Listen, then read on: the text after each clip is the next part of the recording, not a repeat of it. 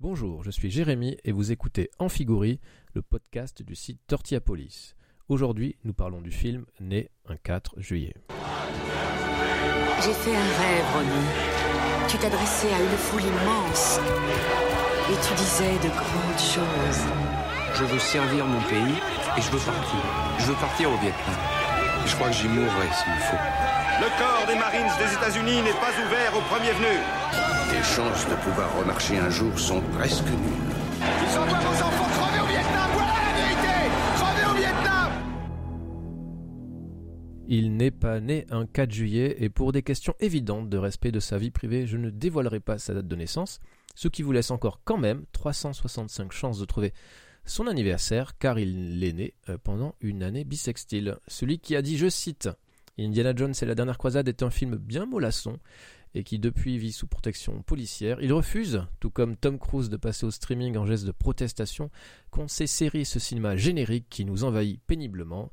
Je parle bien entendu de Bénédicte. Bénédicte, salut, comment ça va? Salut la bleusaille, ça va euh, vous l'avez compris, euh, nous allons parler de Né un 4 juillet, film d'Oliver Stone sorti en 1989 aux États-Unis. Et tu vas donc, Bénédicte, nous le résumer. Alors l'histoire assez simple pourrait se résumer ainsi. Ron Kovic, un Américain bon teint, rêve de servir son pays. L'occasion lui, en est donnée lors de la visite de recruteurs de l'armée américaine à son lycée. Engagé volontaire donc pour combattre au Vietnam, il en revient tétraplégique et va vivre de, de désillusion en désillusion jusqu'à reprendre pied, si je puis dire. Ok, ça commence, mal le jeu de mots. euh, alors juste avant d'entrer dans le vif du sujet, euh, juste rappeler que Né un 4 juillet fait partie d'une trilogie. Euh, la trilogie du Vietnam, donc réalisée par trois films réalisés par Oliver Stone. Le premier c'est Platoon en 1986, donc né en 4 juillet en 89, et Entre ciel et terre qui est un peu moins connu en 1993 qui lui montre le point de vue euh, vietnamien. Est-ce que tu as vu tous ces trois films? Au moins un, c'est sûr. Est-ce que tu as vu les trois? Alors j'ai vu les trois. Maintenant, si on remonte à l'historique du film présent, l'année 4 juillet, ça aurait dû être son premier. Oui, tout à fait. Euh, mais il a, il a, il a, il a eu euh, quelques petites déboires pour, pour y arriver. Euh, il y a eu plusieurs personnes sur le coup, a priori. Hein. C'était pas le premier à vouloir le réaliser. Enfin, disons qu'au départ, il était seulement scénariste. Et il y a eu euh, Sidney Lumet de mémoire, et puis euh, surtout William Friedkin qui devait le faire, et à chaque fois, l'acteur, enfin aurait dû être joué par euh, Al Pacino. Tout à fait. Alors Ron Kovic existe. Euh, né un 4 juillet, c'est son histoire. Il a écrit bah, une biographie, hein, tout simplement, et elle a eu un, gros succès, et Hollywood a voulu s'en emparer pour raconter l'histoire. Et c'est euh, Oliver Stone qui, euh, après avoir euh, réussi à faire financer Platoon, parce que ça n'a pas été facile de financer Platoon. D'ailleurs, c'était pas facile de financer un film sur le Vietnam. en tout cas, des films d'auteurs et dénonçant le Vietnam, de, de, des films bien politiques comme ça. C'était assez compliqué. Hein. Je pense que pouvez poser la question à, à, Coppola si vous le connaissez. si vous avez accès à lui, il a eu beaucoup de mal avec son Apocalypse Now. Euh, après le succès de Platoon, euh, donc euh, Oliver Stone a pu financer Né un 4 juillet, trois ans plus tard. Bah, disons que c'est né d'une promesse qu'il avait faite à Ron Kovic, puisque quand le, le projet était quand même bien avancé sous William Friedkin, il y avait même eu des répétitions, Al Pacino était très concerné, et le, il se trouve qu'à la fin des années 70, il y a le film Retour d'Al-HB qui est sorti, sur un thème similaire, hein, l'histoire d'un grand blessé qu'on suit à l'hôpital pendant sa rééducation.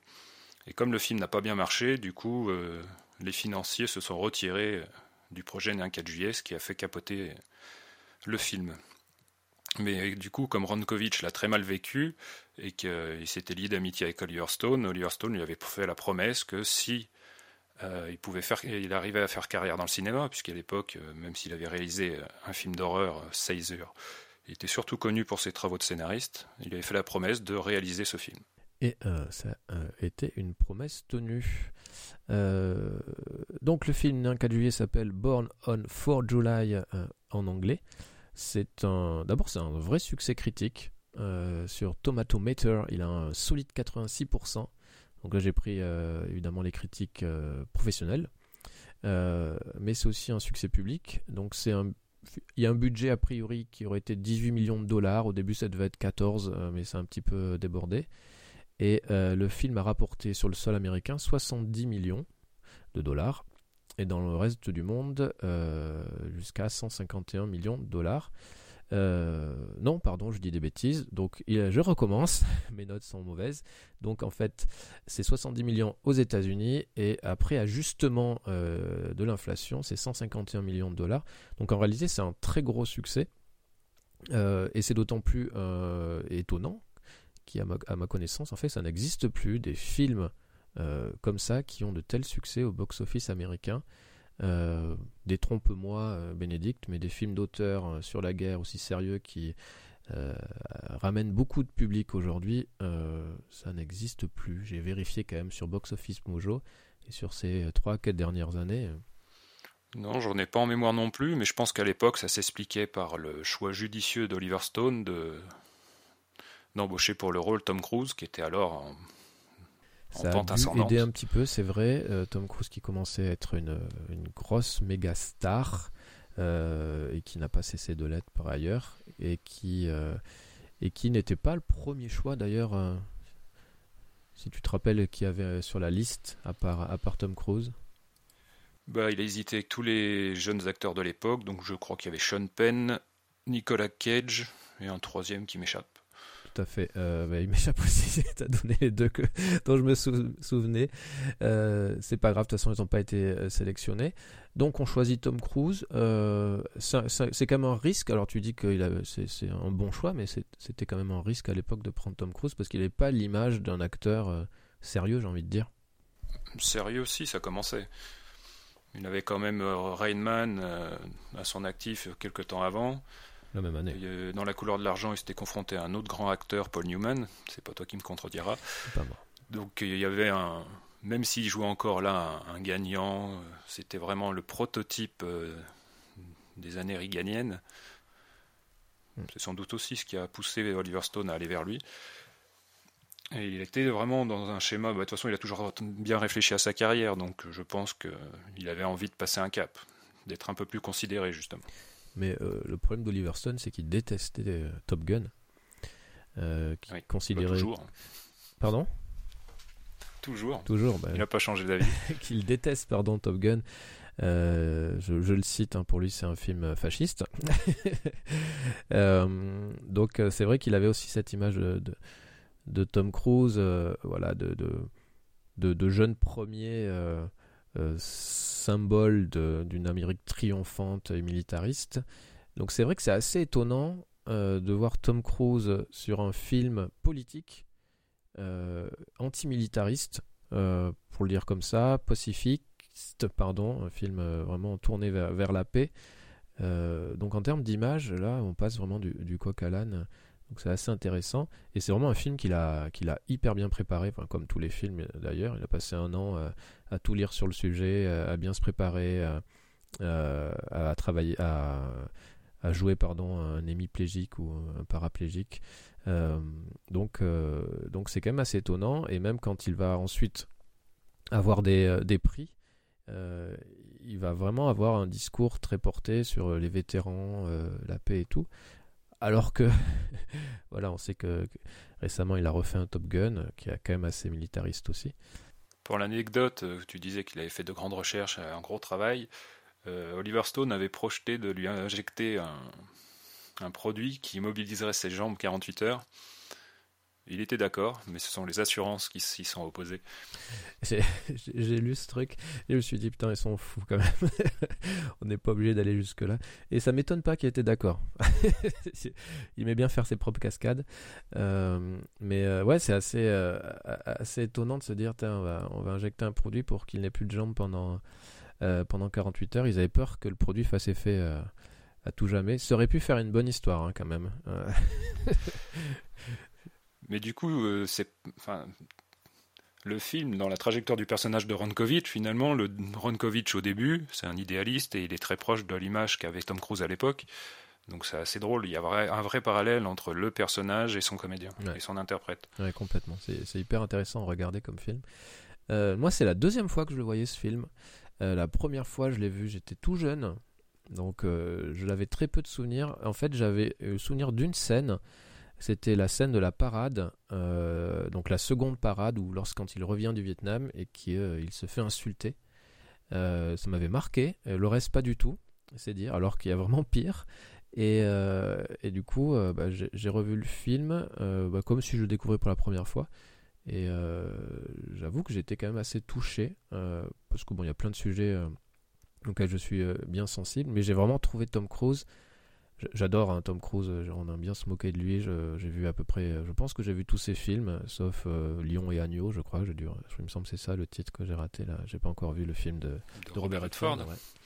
pour le reste, j'ai dû voir tous ses films et, euh, et euh, j'ai jamais trouvé que c'était un, un, acteur formidable. Je trouve qu'il est bon, il est souvent juste, mais j'ai jamais trouvé qu'il était. en fait, je le trouve toujours un peu trop Tom Cruise. C'est-à-dire qu'on voit que c'est Tom Cruise. Il, a, il, joue un peu toujours de la même façon. Euh, il a ses mimiques, il a ses, voilà, ses réflexes. D'autant, enfin, plus en vieillissant. Et, et là, vraiment, je l'ai trouvé vraiment, vraiment incroyable. Bah, c'est ce qu'on appelle un rôle à Oscar. Donc il y a beaucoup de, il y a quand même des postiches. Euh, il a ses cheveux longs, sales, la, petite moustache. Il, y a beaucoup de choses qui font qu'on peut oublier un peu l'acteur derrière le personnage. Oui, c'est ça. Euh, c'est exactement ça. On oublie l'acteur. D'ailleurs, euh, donc il a été nominé aux Oscars. Il Mais il ne l'a pas il eu. ne l'a pas eu. C'est Daniel Day-Lewis qui autre, un autre interprète d'handicapé l'a eu à sa place. C'est ça. pour My Left Foot, c'est ça? Foot. Euh, Daniel Day-Lewis, mais il a eu le Golden Globe, que c'est pas Daniel Day-Lewis qui l'a eu, euh, euh, c'est Tom Cruise, mais bon, c'est vrai qu'un Oscar c'est quand même un peu mieux. Non, l'avantage des Golden Globes, c'est qu'il y a plusieurs, il y a plusieurs catégories. Donc lui, il a eu le Golden Globe pour le, le la meilleure interprète dans un fauteuil roulant, et Daniel Day-Lewis, c'était pour le meilleur interprète avec un passant entre les doigts de pied. D'accord. Euh, c'est une blague évidemment. N'allez pas vérifier. Euh, mais en tout cas, voilà, c'est euh, intéressant dans la trajectoire de Tom Cruise qui n'a jamais réussi à avoir, avoir d'Oscar. bon, est-ce qu'il mérite est-ce qu'il Il n'en avait pas eu un de, pour le meilleur second rôle pour Magnolia? Je... Tu me mets le doute là. tu je me, demandais. je pense pour son personnage de gourou. Je pense qu'il faut vérifier en direct. Euh, Oscar, euh, Tom Cruise, euh, Magnolia, et on va vérifier en direct. C'est ça les aléas du, direct. alors, que nous dit, que nous dit DuckDuckGo Parce que je ne vais pas du tout sur, Google. J'en profite, j'en profite. Donc Magnolia, sur Wikipédia, blablabla, distribution, développement, super film Magnolia, hein, complètement hors sujet. Euh, récompense, euh, récompense, récompense, je ne, vois pas. Euh, nomination, meilleur acteur dans un rôle secondaire, Tom Cruise, mais il n'a pas eu l'Oscar. Voilà, c'est. Donc je commencerai le quiz par un malus. Voilà, exactement. mais d'ailleurs, on va, je vais, je vais te poser une première question. après, il y aura un petit quiz musical, enfin pas musical, sonore plutôt. je vais te poser une première question. Quand est-ce qu'il est né, Tom Cruise? En Dans les années 60. non, mais son jour. Je croyais qu'il fallait pas donner sa date. son jour de naissance. C'est quoi son jour de naissance à Tom Cruise? Euh, Le 3 juillet, je crois. Eh oui, il est né un 3 juillet. Ça aurait été marrant hein, que ses, parents, sa, maman se retienne un petit peu et fasse un effort qui sorte le, 4. Ça aurait été bien pour l'anecdote. Et oui, il est né le 3 juillet. Euh, donc il est quand même assez proche de, son personnage euh, Ron, Ron Kovic. Voilà, donc du coup, quand même, parlons-en, euh, parlons-en du film. Euh, il y a pas mal de choses à dire. D'abord, c'est, euh, c'est, pas un film de guerre, c'est un film plutôt sur la guerre. Donc il y a quelques passages au Vietnam, mais assez peu, qui sont qui sont hyper intéressants au demeurant. Faut, faut qu'on en parle. Sur la guerre, j'ai presque envie un film sur l'oubli de cette guerre ou la volonté d'oublier cette guerre. Alors moi, je dirais pas ça, parce que ça à mes yeux, c'est pas un film. Euh, enfin, c'est pas le but d'oublier la guerre. C'est parce que justement, il non, C'est ce, qui est, ce qui est évoqué. Je, retiens surtout un échage qui était euh, très intéressant quand il est à l'hôpital du Bronx et quand l'infirmier noir lui dit Mais j'en ai rien à foutre du Vietnam, euh, le combat il se fait ici, c'est la ségrégation raciale. Tout à fait. Ça, c'est un sujet hyper intéressant que, que Michael Mann traite aussi dans Ali par ailleurs. donc du coup, le Vietnam. alors d'abord, peut-être qu'on peut commencer. Dans, il a une petite, il a la belle vie hein, dans sa dans sa, petite ville de, Long Island, sur Long Island. il me semble que c'est Long Island, hein, près, de, près de New York. il a la belle vie. je m'aventurerai pas à prononcer le nom du patelin, par contre. Moi non plus. belle vie, famille qui vit plutôt chichement. Enfin, ils ont, ils ont l'air, ils ont l'air plutôt bien.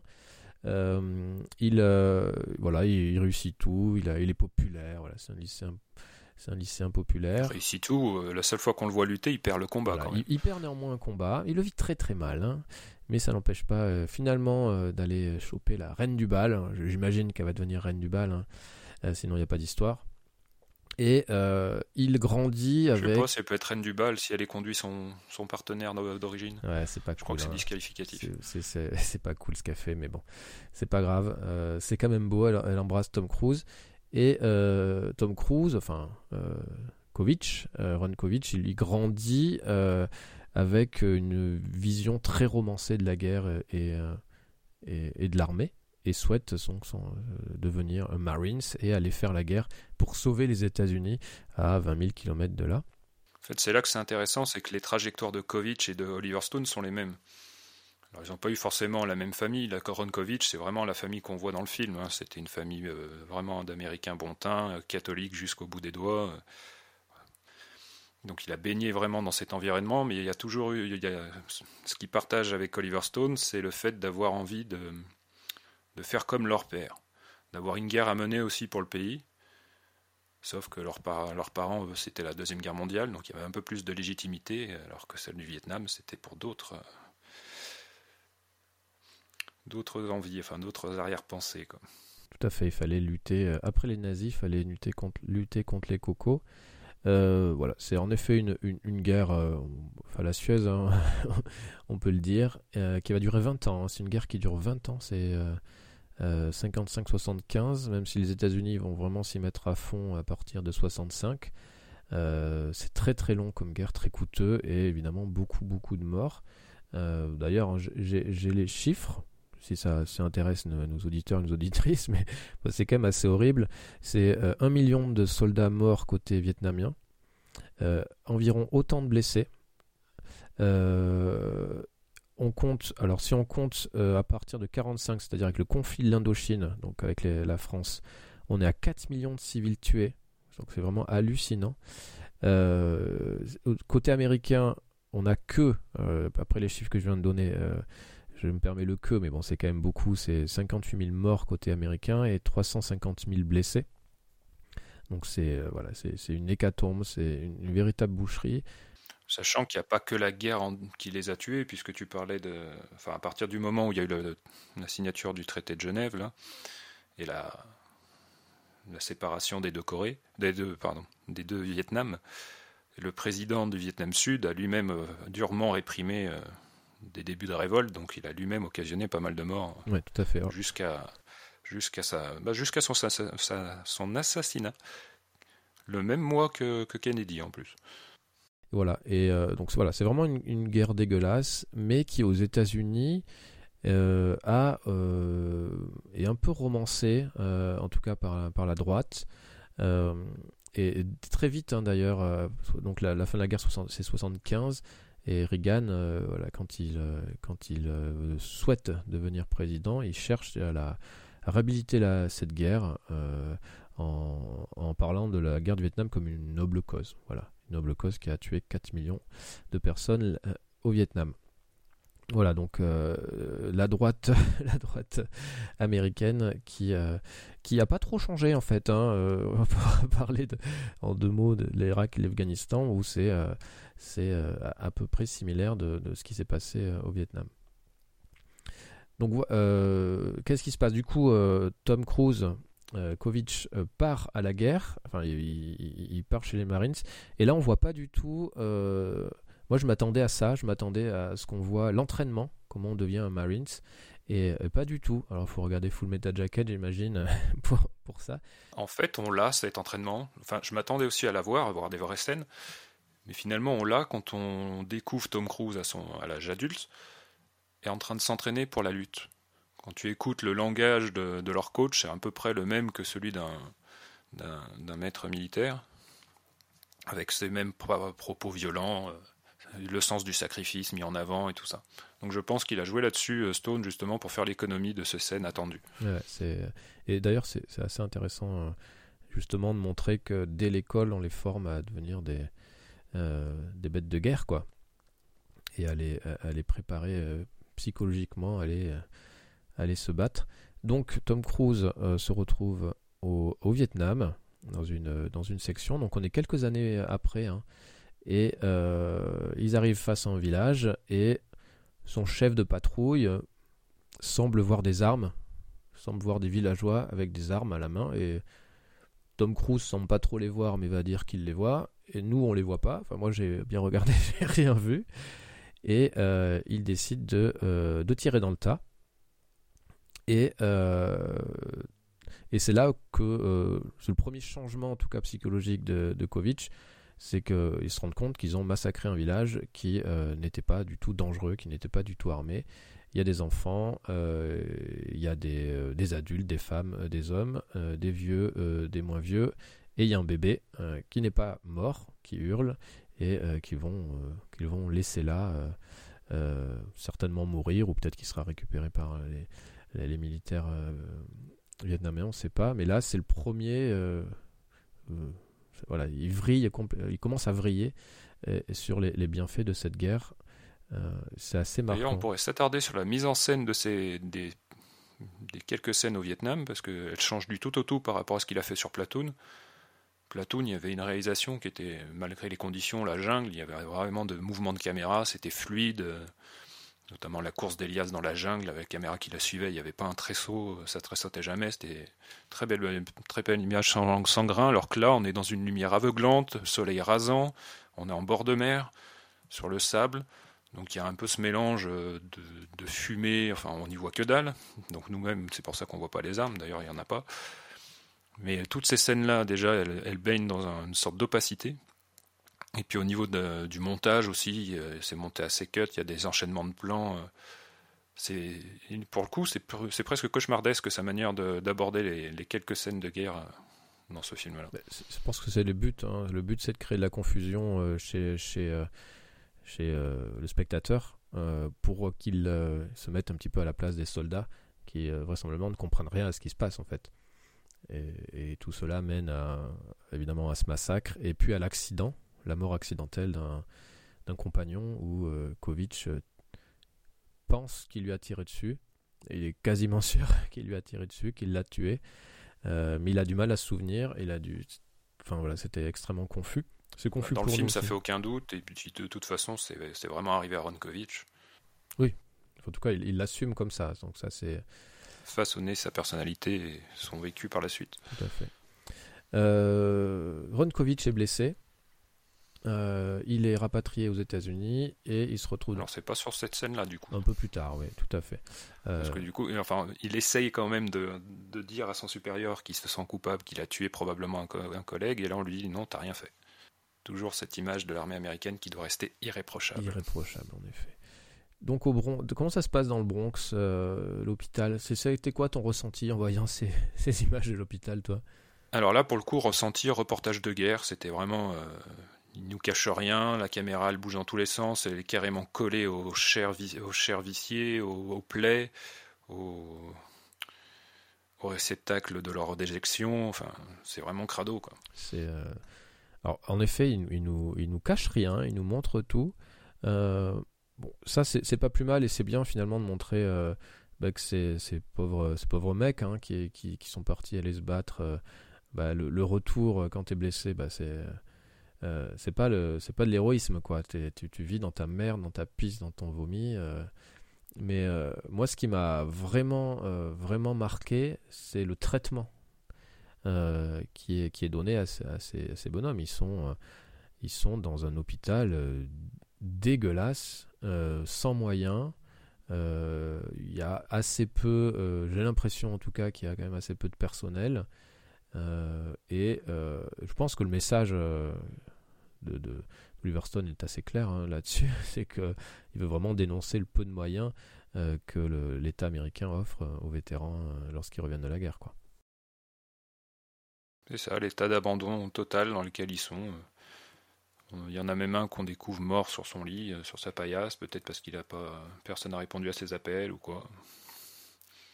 Ouais, c'est, assez... mais il y a vraiment des. Moi, j'ai trouvé les images. Enfin, c'est dingue parce que on a des images de de guerre avec des gens qui sont morts, mais étonnamment, ça m'a euh, évidemment, on prend toujours du recul en tant que spectateur sur ce qu'on voit, parce qu'on sait évidemment que.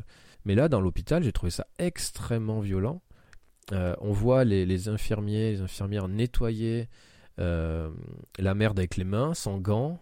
Les, les, mecs restent longtemps dans, dans, leur vomi, tu sens que ça pue. Enfin, tu c'est toujours moite et tout. Euh, les, vraiment, les, les conditions. Ils voisinent avec les rats qui mangent leur reste. Voilà, il y a des rats immenses.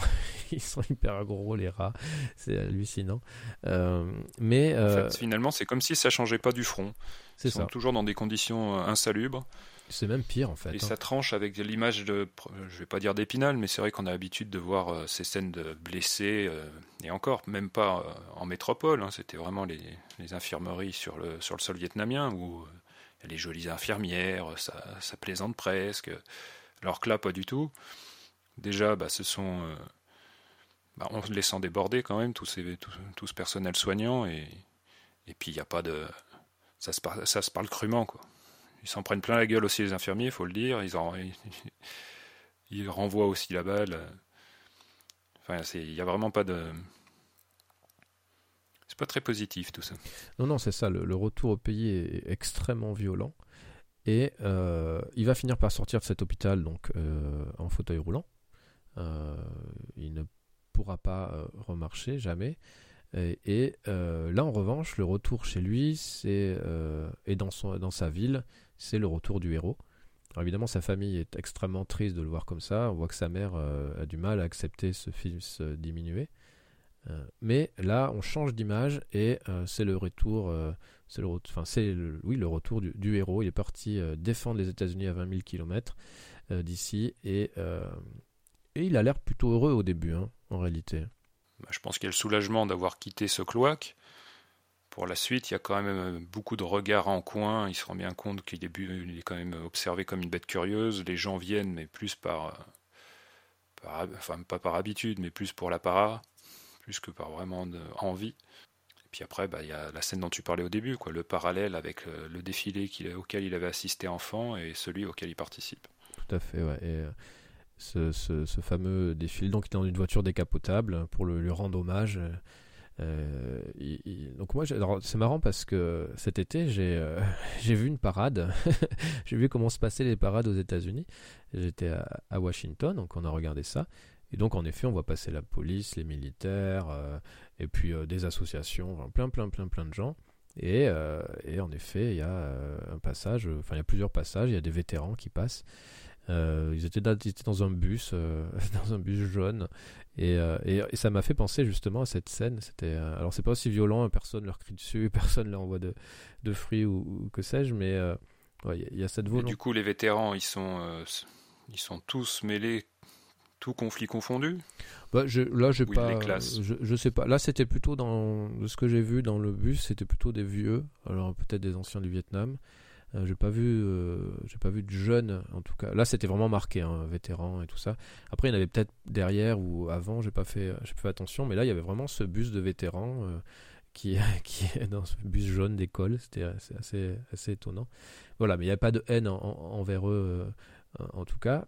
Mais là, dans le film, il va ressentir la haine de, de, ce peuple, en tout cas d'une certaine partie du peuple, qui est complètement contre la guerre et qui, j'ai envie de dire, qu'il, qui, qui renvoie leur, leur haine de la guerre vers, ce vétéran qui est considéré comme un héros et qui, et qui est allé faire la guerre, une guerre inutile et injuste, et tuer des gens.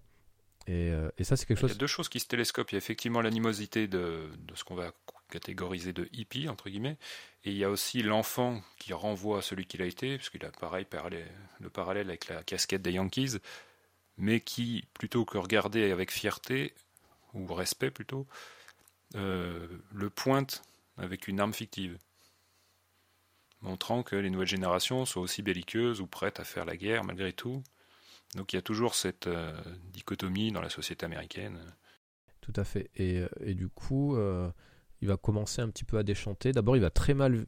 Parce que c'est ça qui est vraiment intéressant dans ce film, c'est que Oliver Stone, il va bien montrer que euh, cet homme a perdu son identité, parce que voilà, c'était quelqu'un qui avait un grand avenir, il réussissait tout et tout ça, mais en perdant ses jambes, il a, perdu ça en fait. Il peut plus, il est plus cet homme éblouissant et tout ça, il se sent diminué. Donc, on sent que Kovic va essayer de retrouver son identité, en tout cas sa, sa, splendeur d'antan, à travers le fait qu'il est considéré comme un héros. Donc il se voit comme ça. Euh, et du coup, c'est pour ça qu'il déchante quand il voit que bah, tout le monde ne le considère pas comme un héros, quoi. Que son sacrifice, finalement, il servait à rien. Oui, je pense que c'est surtout ses illusions vis-à-vis de l'Amérique, parce que quand il rentre, malgré tout, il tient le même discours qu'il avait avant de partir. C'est ça. En disant, euh, c'est dégueulasse de cramer euh, la bannière étoilée, ils n'aiment pas leur pays, s'ils n'aiment pas leur pays, donc à rentrer, donc à le quitter. Mm. C'est marrant, ça m'a rappelé des choses plus proches de nous. Eh oui. Et puis surtout, bah, il, a, il a amené à côtoyer d'autres vétérans, mais de guerres euh, antérieures, notamment la scène du billard, où il pète les plombs totalement. Mm. C'est intéressant, donc il rencontre un vétéran de la Deuxième Guerre mondiale, c'est ça Il me semble Ouais, qui était euh, à Guadalcanal. Et qui, euh, et qui lui fait un petit peu la leçon, et qui et qui euh, des romances bah, c'est un peu le sentiment que j'avais moi euh, en regardant le film au début cette, euh, le fait de romancer un petit peu la guerre et qui enlève un petit peu cette, cette illusion qu'avait encore à ce moment-là Kovic. Et, et, du coup c'est intéressant et c'est là qu'il va complètement vriller quoi. Il va tomber complètement dans la l'alcool vraisemblablement dans la drogue même si ça on le voit pas trop euh, et, euh, il va finir par quitter le pays quelques temps. Alors, en termes de chronologie, j'avais un peu de mal à me repérer. même s'ils mettaient les dates, mais j'ai trouvé pas. Euh, au niveau du montage, c'est vraiment le truc. Ils n'en mettent pas tout le temps. En fait, il est, je crois, quand, dans le Bronx, quand il, quand il se fait toucher, c'est janvier 68, un truc comme ça. Donc peut-être qu'il réintègre sa famille en 69. Ouais, c'est, je trouve que c'est pas toujours très clair. S'il n'avait pas mis ces dates, euh, le film il n'était pas euh, très clair au niveau du montage et du temps qui passe. Euh, et du coup, il va se retrouver. Il y a quelques repères avec Kennedy au début, Nixon à la fin à la convention. Donc là, pour le coup, c'est daté 72. Et la dernière scène 76 de mémoire. Et du coup, il va, il se réfugie, il va, il va au, au Mexique dans une communauté de vétérans blessés euh, et qui vivent la, je sais pas si on peut dire la belle vie, euh, en tout cas. Pas seulement blessés, qui pour le coup on partage vraiment le même handicap. Alors j'ai pas fait attention s'ils étaient tous euh, en fauteuil roulant. pour moi aussi. Si pour toi ils sont tous en. Il y a même le kamikaze qui fonce sur un autre après en dévalant la pente du, de l'hôtel. Mm. Par exemple, le personnage de William Defoe, clairement, il est tétraplégique aussi. Mm. Enfin, ils ont tous des problèmes. Et, du coup, euh, qu'est-ce qu'ils font? Ils jouent aux cartes, ils boivent euh, et euh, ils vont aux putes. Et là, c'est intéressant, je trouve, parce que ce sont des, hommes qui ne peuvent plus avoir de rapport sexuel, en tout cas traditionnel, puisque leur, leur quéquette ne fonctionne plus, et qui vont se noyer quand même dans de l'alcool et le sexe, et pour essayer de retrouver un semblant de de vie, de normalité. Euh, je trouvais ça assez, assez, assez, bien fait, même si lorsque Kovic fait, vit sa première fois, hein, vraisemblablement on comprend que c'est sa première fois, qu'il ne vivra vraiment jamais, euh, il, craque, quoi. Il, il, se met, il se met à pleurer, et puis après il, il va espérer une amourette avec cette prostituée, il va comprendre que de toute façon ça n'existe pas. C'est ça, c'est que même à ce moment-là, il trouve le moyen de tenter de romantiser le moment en se disant il s'est passé quelque chose de fort pour elle aussi, donc euh, je vais euh, officialiser. Et non. Encore une fois, il se berce d'illusions euh, quasiment jusqu'au bout en fait. Mm. Willem Dafoe qu'on voit pas assez, je trouve. Bah, je pense que de toute façon un acteur, on le voit jamais assez dans les films tellement il est, tellement il est génial. mais c'est quand même un personnage important parce que il va aider euh, indirectement Kovic à euh, prendre conscience euh, de ce qu'il est et de, du mensonge finalement dans lequel il a tout le temps vécu. Et Kovic va revenir aux États-Unis et il va faire un geste assez héroïque pour le coup. C'est-à-dire qu'il va aller voir la famille du soldat qu'il a, qu'il a tué et avouer, avouer son, alors je sais pas si on peut appeler ça un meurtre euh, juridiquement. Sa culpabilité. Et sa culpabilité. Ou son implication au moins. Et euh, dans, un, euh, dans une scène assez larmoyante, en tout cas de mon côté, j'ai eu, eu, un petit peu la, les yeux embués. je sais pas comment tu as vécu cette scène, mais je l'ai trouvé vraiment très réussi et Tom Cruise vraiment exceptionnel quoi. Non, moi c'est pas ces moments qui m'ont touché, c'est vraiment les passages dans le Bronx, vraiment on touche au plus près des conditions euh, des blessés d'après-guerre. Quoi. Euh, ouais, mais c'est ça. De toute façon, t'es moins sensible que moi. Hein. J'en suis bien conscient. Ici, il y a aussi euh, les retrouvailles avec, avec entre guillemets, bah, son amour de jeunesse, qui sont intéressantes aussi. Pour le coup, tu as passé ces passages-là. Quand il se rend à Syracuse, et que du coup, bon, bah, il la retrouve, et elle, elle, est devenue militante anti-guerre, et du coup, elle voit en lui qu'un symbole de son combat. Elle voit plus forcément euh, son ami, mais un, symbole. Et du coup, il y a une sorte de détachement de sa part qui est assez euh, dur vis-à-vis de Ronkovitch. Oui, tout à fait. Oui, parce qu'elle lui propose euh, de, qu'il l'aide en fait dans, le combat, mais oui, leur amitié clairement est, terminée. Leur amour, ça c'est sûr, leur amitié aussi. il n'est qu'un objet dans, son militantisme. C'est assez, euh, assez parlant en effet. Ouais, je l'ai passé parce que ah, je, je trouve que euh, c'était une scène qui, qui, était assez dispensable euh, au final. Je pense qu'il a voulu la, la, faire revenir pour dire, terminer cet arc narratif. mais en réalité, je trouve que ça apporte pas grand chose dans le développement du personnage. C'est marrant, moi je trouve que c'est. J'ai plus de réserve sur la scène du Mexique que je trouve trop longue pour ce qu'elle raconte. Alors qu'au contraire, là, c'est vraiment, ça marque une rupture chez lui. Si derrière, on peut, on peut envisager d'ailleurs, bah, il y, a plusieurs choses quand même dans cette séquence. Il y a aussi, il y a quand même la répression policière, donc il tape dans le tas, hein, que ce soit des femmes, machin, même lui se prend des coups alors qu'il est en chaise roulante. Et c'est après ses retrouvailles avec euh, son amour d'enfance, ça marque un peu le, départ de, sa dépression. C'est là qu'il va vraiment sombrer dans l'alcool. Parce qu'il se rend compte qu'il il a un symbole, mais n'est plus un individu et pas le symbole qu'il aurait souhaité, puisque comme tu le disais, il voulait être un héros de guerre, et là, il est plutôt symbole de l'inutilité de cette guerre. Donc c'est toute son identité qui est, qui est à reconstruire. C'est peut-être mon côté romantique, j'espérais qu'ils s'aiment et qu'ils terminent ensemble, hein. c'est peut-être ça qui m'a déçu. elle peut pas, elle est avec Kevin Bacon. Elle est avec Kevin Bacon. Non mais euh, c'est vrai qu'elle est avec Kevin Bacon, c'est vrai, c'est l'actrice, euh, c'est la femme, je pense qu'ils sont mariés. Euh. Euh, de Kevin Bacon. Euh, mais ouais, je sais pas, c'est une, euh, une scène qui m'a moins marqué pour le coup. que j'ai trouvé un peu moins utile, mais j'admets j'admets tes, tes, arguments. donc du coup, qu'est-ce qui se passe après, après, le, après le Mexique? Il, va, il, va, il va se lancer dans le militantisme en réalité. Il va, il va changer et va commencer à devenir un un militant convaincu euh, euh, de la fin de cette guerre euh, au Vietnam. Donc là, on est à peu près en 75 déjà? Non, non, en 72 pour la convention. 72 la convention à Miami? Ok. Quand il se fait bloquer et puis que tous les, les, républicains le conspuent en le traitant de traître. Oui, oui, ok, oui, c'est vrai. 72 après, à la fin, c'est 76, c'est la convention démocrate. Voilà. Quand son, son, autobiographie est parue. C'est vrai. Et alors ça, c'est quelque chose qui m'a un peu manqué d'ailleurs. Euh, je trouve que ça va très vite, ce passage où il devient militant et on le voit pas euh, entrer dans des groupes militants, on le voit pas écrire, on le voit pas certainement se documenter. On l'a jamais vu lire quoi que ce soit tout, le long du, film. Euh, Alors, il y a un petit. Quand il écrit sa lettre, qu'il essaie d'écrire sa lettre aux, parents du militaire, je sais pas si tu as fait gaffe, mais dans, dans un, il y a le bouquin, le premier bouquin qu'on voit sur sa petite table, c'est à l'ouest, euh, à l'ouest rien de nouveau. Donc il y a quand même des lectures liées à la guerre et à la façon de l'appréhender. Bah, il y a des livres, mais on ne sait pas s'il les lit. Euh, Donc s'il l'a, c'est qu'il l'a lu, on va dire. Ok, bah euh, moi j'ai beaucoup de livres chez moi, je peux te dire que je pas tous lus.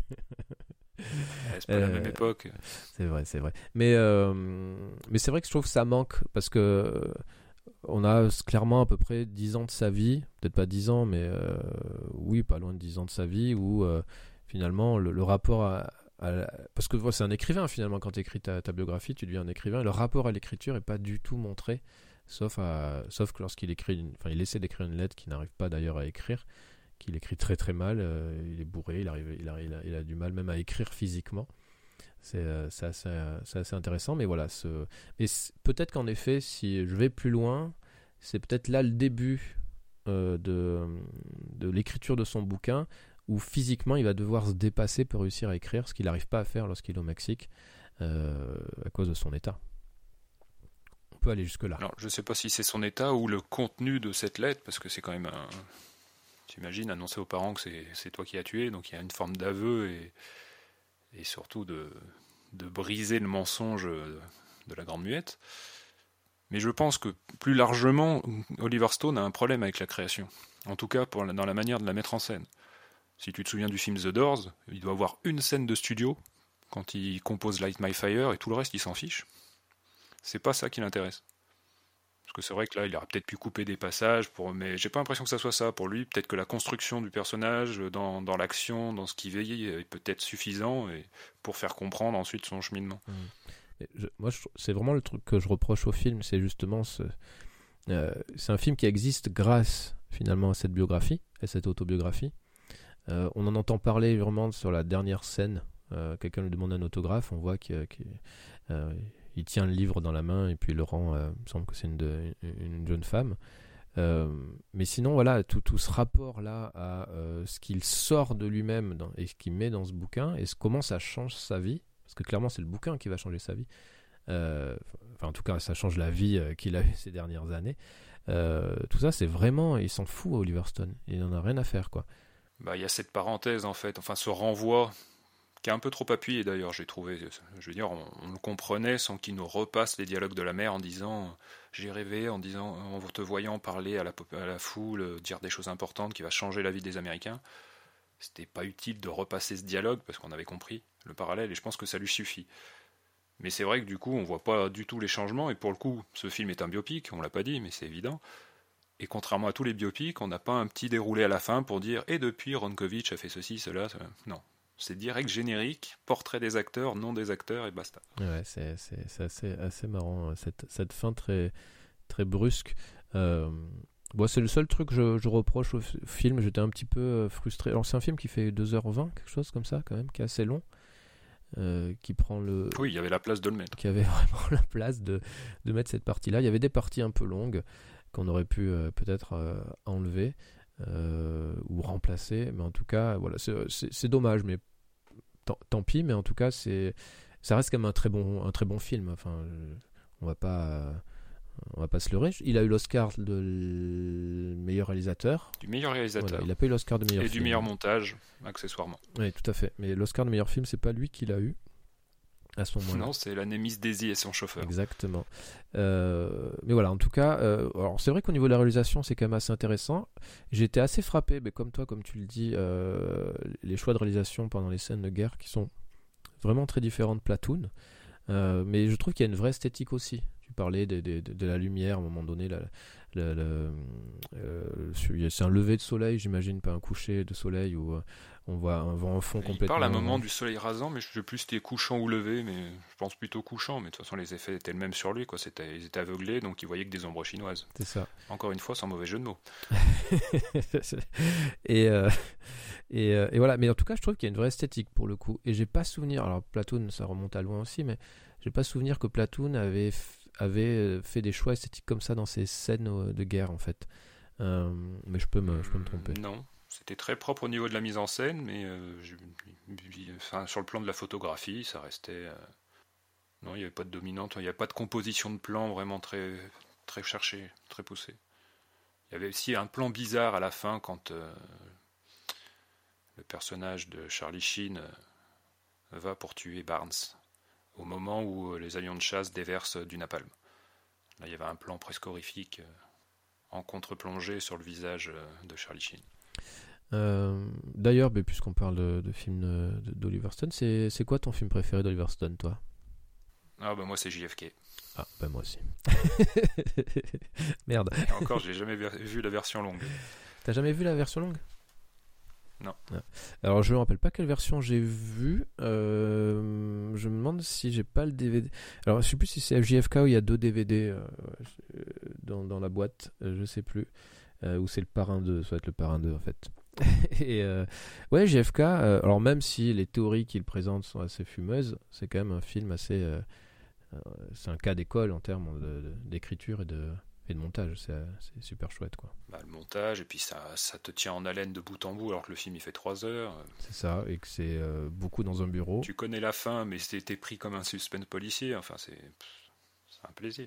C'est ça. Euh, on en pense quoi de la, de la, de la carrière dans, Liverstone? Bah, il s'est perdu. C'est perdu, hein. c'est le 21e siècle, il fait pas de cadeaux. hein. Mais peut-être parce qu'il a plus rien à raconter. Le hein. dernier que j'ai vu de lui, c'était Savages, et c'était un peu honteux quand même. D'accord, j'ai pas vu, j'ai pas osé. J'ai pas osé. Euh, mais c'est peut-être quelqu'un qui n'a plus rien à raconter. hein. Je crois qu'il même, il, est, il doit même plus faire de scénario hein, du tout. Euh, il a essayé quelques films, euh, mais Ah, bah, à partir du moment où il a, pu, il a été reconnu en tant que cinéaste, il a arrêté d'écrire pour les autres. C'est dommage parce que c'est vraiment un réalisateur qui a compté dans les années 80. Euh, alors, Peut-être un peu 90, je ne me rappelle plus son Wall Street. C'était quelle année Wall Street Ah non, Wall Street c'était avant, c'était 87. C'était avant bah, Wall Street Ah ouais. euh, JFK, Leaders 91, JFK ça doit être 92. Après il a fait Nixon, que je n'ai jamais vu du coup. U-Turn c'était sympa, mais il y avait déjà des effets de mise en scène. Puis surtout, euh, il y avait, euh, mince, Tueur-né. Tueur né. Pas que ça soit un bon film, mais il a beaucoup fait parler de lui. Tueur né 84. Ouais, il y a, y U-Turn quand même, en en 97 qui était pas mal. Et quand ça commence un peu à plonger, c'est avec L'Enfer du Dimanche, qui a pas fait l'unanimité. Moi j'aime bien d'ailleurs, euh, qui est un peu filmé justement comme un film de guerre, euh, qui, est, qui est plutôt pas mal. Et euh, c'est Alexandre là qui le met, qui le met, qui le met dans le rouge quand même. hein. Ah bah c'était, ouais, pour le coup, c'était attendu comme film, il y a eu pas mal de déboires, de remontages. Il doit avoir une version longue qui circule aussi, mais je suis pas sûr qu'elle soit disponible. Et alors moi, ma, grosse déception, c'est The Doors. Euh, c'est un film que j'ai découvert assez tardivement euh, et, euh, et que j'avais vraiment envie de, découvrir. J'avais vraiment envie de découvrir ben, un peu la, genèse, toute la partie création et tout ça. Et c'est vraiment trop tourné vers sur, sur Val Kilmer, qui est très très bon en l'occurrence, mais je n'ai pas trouvé que Jim Morrison était si- aussi intéressant que, que j'aurais pu le croire. En tout cas, il, il réussit pas trop. L'important, c'est c'est pas ce qui fascinait Oliver Stone qui s'est focalisé sur lui, mais c'est vrai que c'est dommage. Mais après, il y a des choix, moi, qui m'avaient paru totalement contre-productifs. C'est que le film commence avec un Jim Morrison enfant sur fond d'un morceau des Doors. C'est un peu couillon, pour le coup. un peu couillant.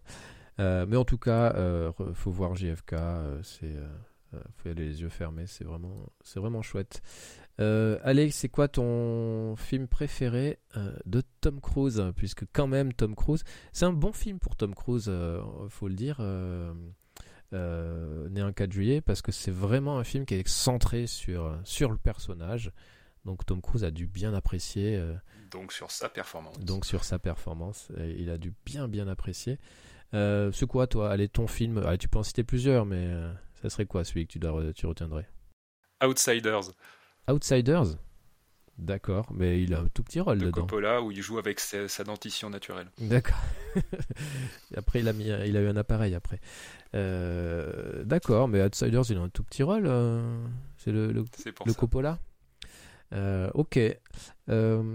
Bah pour ma part, moi j'ai eu du mal à choisir, hein, j'avoue. J'en ai noté, j'en ai noté 4. J'aurais pu en noter 5.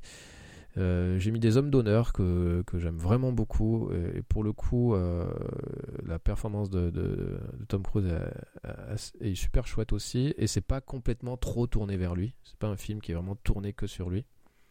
Euh, mini report, mini Minority Report, dur à dire, Minority Report, pardon. Euh, Spielberg que j'adore, La Guerre des Mondes aussi, Spielberg. Euh, je trouve que c'est un film qui est, qui est pas assez cité euh, chez Spielberg euh, quand on parle de, de ses grandes réussites.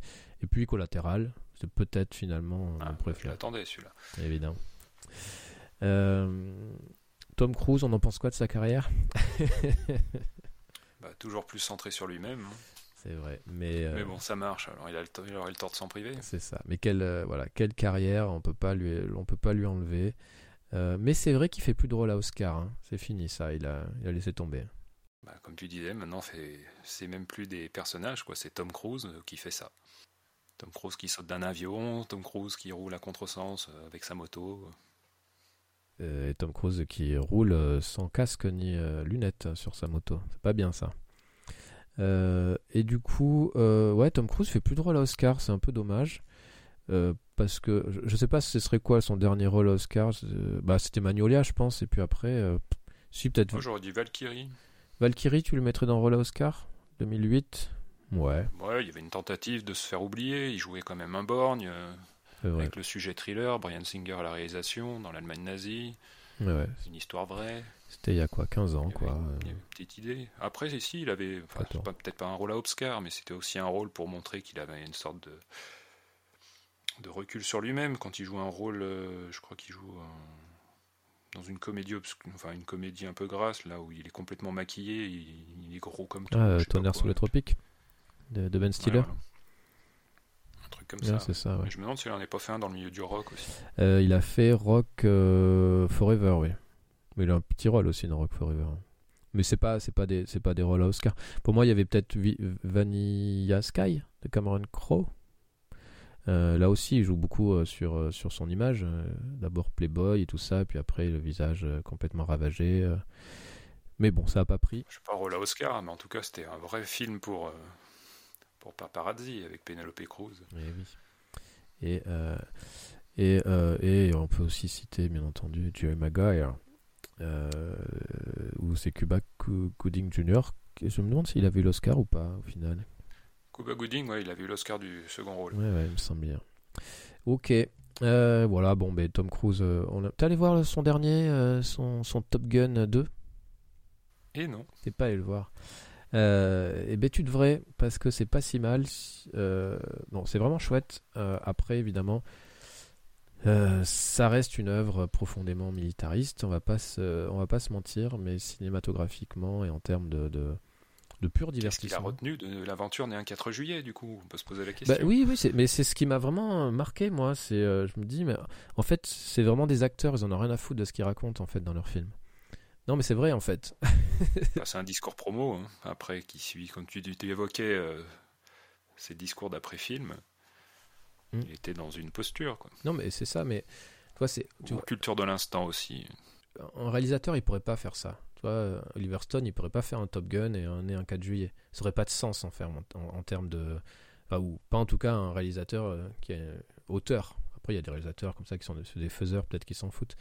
Mais j'ai l'impression que Ouais, les- non, Stone est trop politisé pour ça. c'est ça. Mais alors que, tu vois, euh, tu, tu, tu peux, enfin, quand tu vois euh, Né un 4 juillet, tu te dis, putain, tu peux être que politique, même en tant qu'acteur. C'est pas possible de pas être politique quand tu, quand tu joues ça, quand tu racontes ça. Et, euh, et, puis, euh, et puis après, il fait. euh, bon, après, c'est des années plus tard, hein, 30 ans plus tard, je sais pas, 20 ans plus tard, il fait. il refait un Top Gun très militariste, quoi. Ouais, mais la même année, enfin peu de temps après, il joue né un 4 juillet où tu peux te dire, ça y est, il a pris du galon, il va jouer des, des personnages plus profonds, et puis la même année, il enchaîne avec Jour de tonnerre. c'est, c'est- Ça n'a pas duré longtemps, quoi. Mais après, il fait Des Hommes d'honneur, qui est aussi un film qui est quand même assez critique sur un, cer- enfin, un certain type d'état d'esprit de, de, de, de- l'armée américaine, quoi. Euh, c'est, enfin, là, c'est, vraiment bizarre. euh, euh, finalement qu'il est pas enfin il est t'as l'impression qu'il va être politique et puis il va plus l'être euh, ou alors il se rend pas compte de ce qu'il ra- raconte avec avec Top Gun je sais pas je me Non, mais après, c'est peut-être des opportunités aussi. des hommes d'honneur, il voulait peut-être se confronter à Jack Nicholson, et c'était tout. Oui, mais peut-être qu'en fait il s'en fout, hein, c'est c'est pas, c'est pas, c'est pas impossible. Euh, allez, ton film préféré sur le Vietnam Ah bah, Apocalypse Now, Apocalypse Now, bien entendu. en Redux. Euh, Voyage au bout de l'enfer. Euh, j'aurais, j'ai hésité entre les deux. Euh, j'ai quand même noté quand même des super films. Il y a donc Full Metal Jacket que j'aime pas trop, mais bon, c'est, il est quand même considéré comme un, un très très grand film de, de, de- de Kubrick. Et puis évidemment, il y a Rambo, faut, faut pas l'oublier. Euh, et puis il y a plein de films, euh, on l'a pas dit. Bah, Rambo qui se rapproche plus de, né un 4 juillet, du coup, Oui, tout à fait. Ouais. Euh, dans sa thématique. dans sa thématique, tout à fait. Euh, et puis bon, il y a plein d'autres films, Good Morning Vietnam, Outrage, etc., etc. Ça, ça manque pas les, les bons films sur le Vietnam. C'est à regarder. Est-ce que tu es prêt pour faire un petit quiz sonore? Eh ben allons-y, j'ai un point à rattraper. On va tester ta connaissance. Est-ce que tu es à jour sur ton Tom Cruise? Euh, Attention, premier extrait. Allez, viens dehors. Fais ta note d'abord. Je paierai plus tard. T'en seras plus capable. Tu penses? Tout le temps.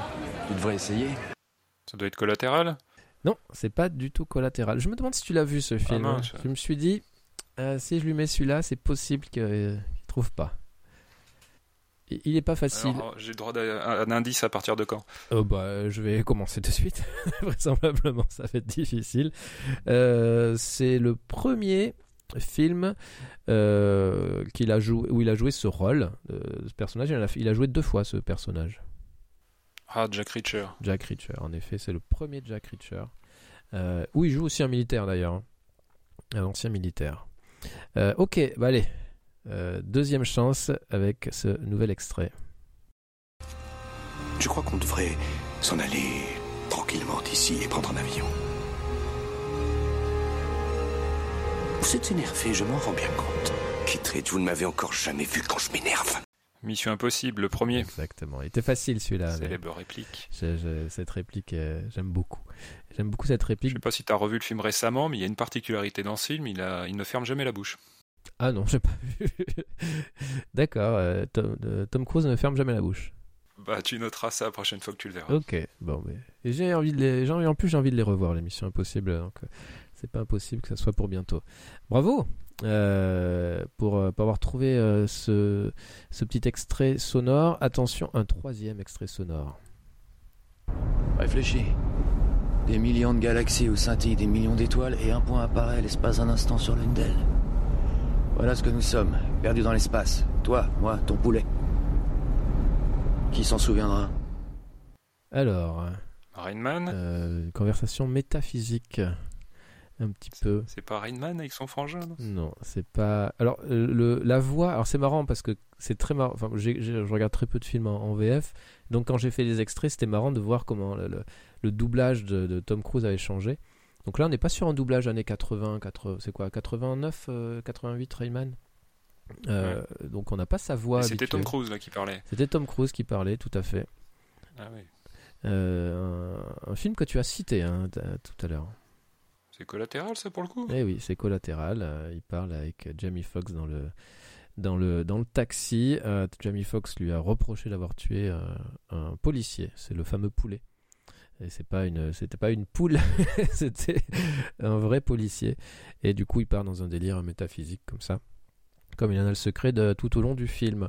Allez, euh, t'es, euh, t'es à 1 sur 3. euh, du coup, euh, il y a un bonus pour toi. Dernier extrait, tu peux tenter les 50%.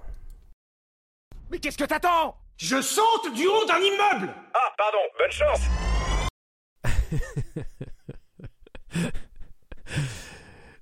Alors, Eh bah, de- du haut d'un immeuble, donc ça doit être euh, Mission Impossible. Et ça doit être le quatrième. Celui à... alors, euh, C'était quoi le quatrième? Protocole fantôme? Non, je sais plus. alors c'est pas Protocole Fantôme, c'est pas euh, l'immeuble à Dubaï. Ah. C'est un immeuble à Paris, si je me trompe pas. C'est à Paris, je crois. Ah mince, c'est le, c'est le 5. Attends, on en est à combien? Non, c'est le sixième avec Henri Cavill, non? Je sais plus combien ils sont. C'est le. Si... Alors, attends. Euh, c'est le sixième, du coup tu mets le doute. Je crois que c'est Mission Impossible 6, Fallout, euh, avec Henri Cavill, hein, en effet.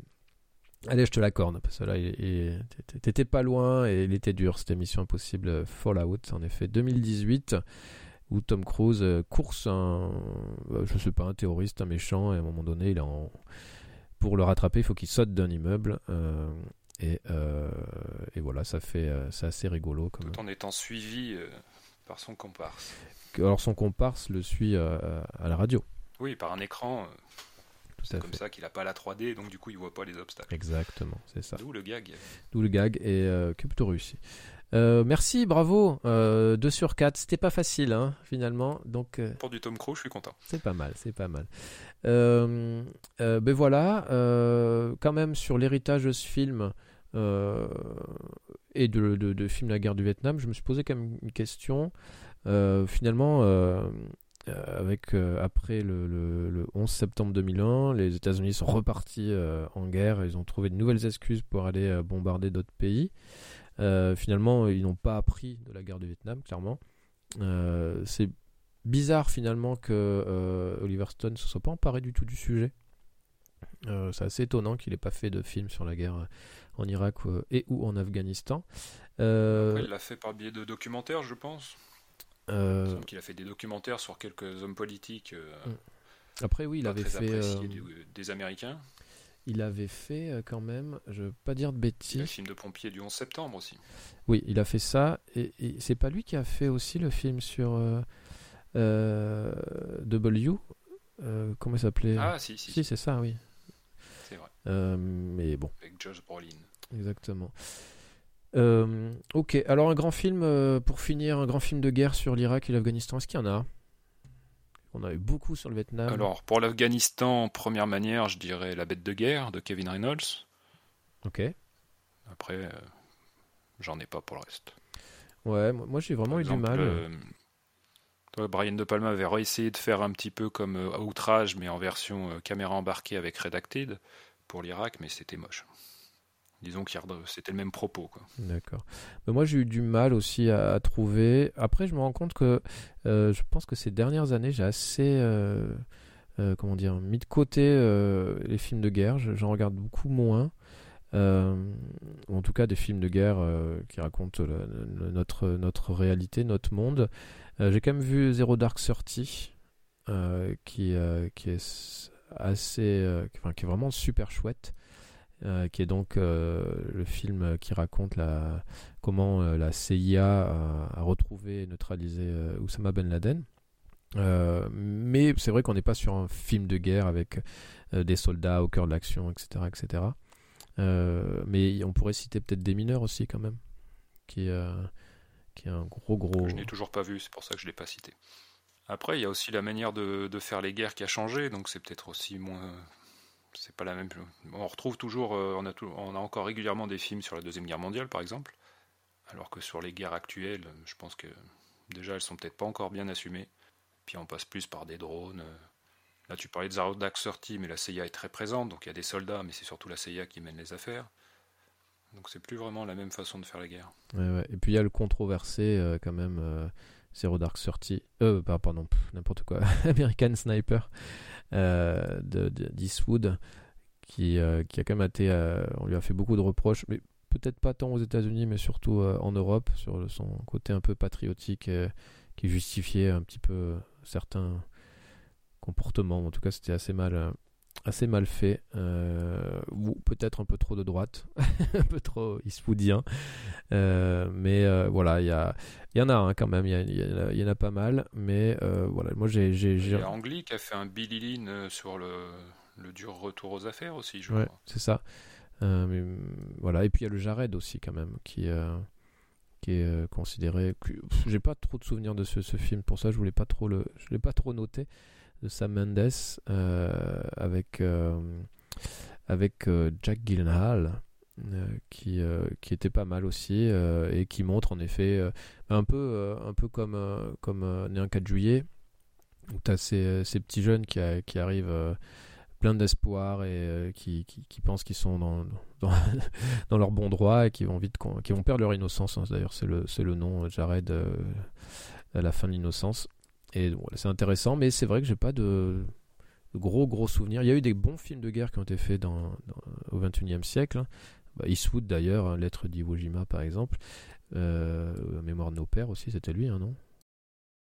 Euh, oui, et pour le coup, il y a une différence quand même. Tu faisais le, parallèle avec Jared entre Jared et un 4 juillet. C'est que là, pour le coup, Jared, parce que je pense que c'était la, la, guerre d'Irak qui fait suite euh, au 11 septembre. Donc pour le coup, ils étaient attaqués sur leur sol. Donc ils avaient ils ont trouvé là-dedans une légitimité pour s'engager, une motivation.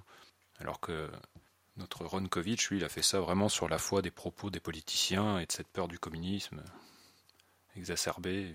Il évoque d'ailleurs au début du film les missiles installés à Cuba. C'est vrai. ils en parlent assez peu, mais en effet, il y a ce passage où ils parlent de, Cuba. Ben, je crois qu'on a fait le tour du sujet. Euh, c'était pas un sujet très rigolo. Euh, j'espère qu'on va trouver un sujet plus rigolo pour la prochaine fois. Mais voilà, c'était c'était bien de parler de Tom Cruise. C'était bien de parler aussi d'Oliver Stone. Comme ça, tu devras trouver un autre gag récurrent. Et je vais euh, trouver une autre tête de turc désormais. on verra de, qui je vais me moquer, mais mais voilà, c'était intéressant. J'ai bien aimé revoir Né un 4 juillet et surtout voir revoir Tom Cruise dans, dans des films plus sérieux. Ben, merci Bénédicte. Et puis à la prochaine. Merci à toi, et puis merci à vous de nous écouter. À bientôt. Ciao.